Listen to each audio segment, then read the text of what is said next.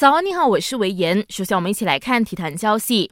第二批国羽球员还没能恢复训练，政府亮绿灯，允许大部分运动非接触式训练后，第一批国羽球员已经回到训练中心展开封闭式训练，以为东京奥运会和汤尤杯决赛全备战。于总表示，国羽目前的前往东京之路训练计划将维持到七月一号，他们并不急着让全部国家羽球队球员回到国家羽球。球学院报道，而且就算要，也必须得到国家体育理事会的批准才行。由于我国边境依然关闭，于总新委任的印尼籍男双主教练林培雷只能推迟上任。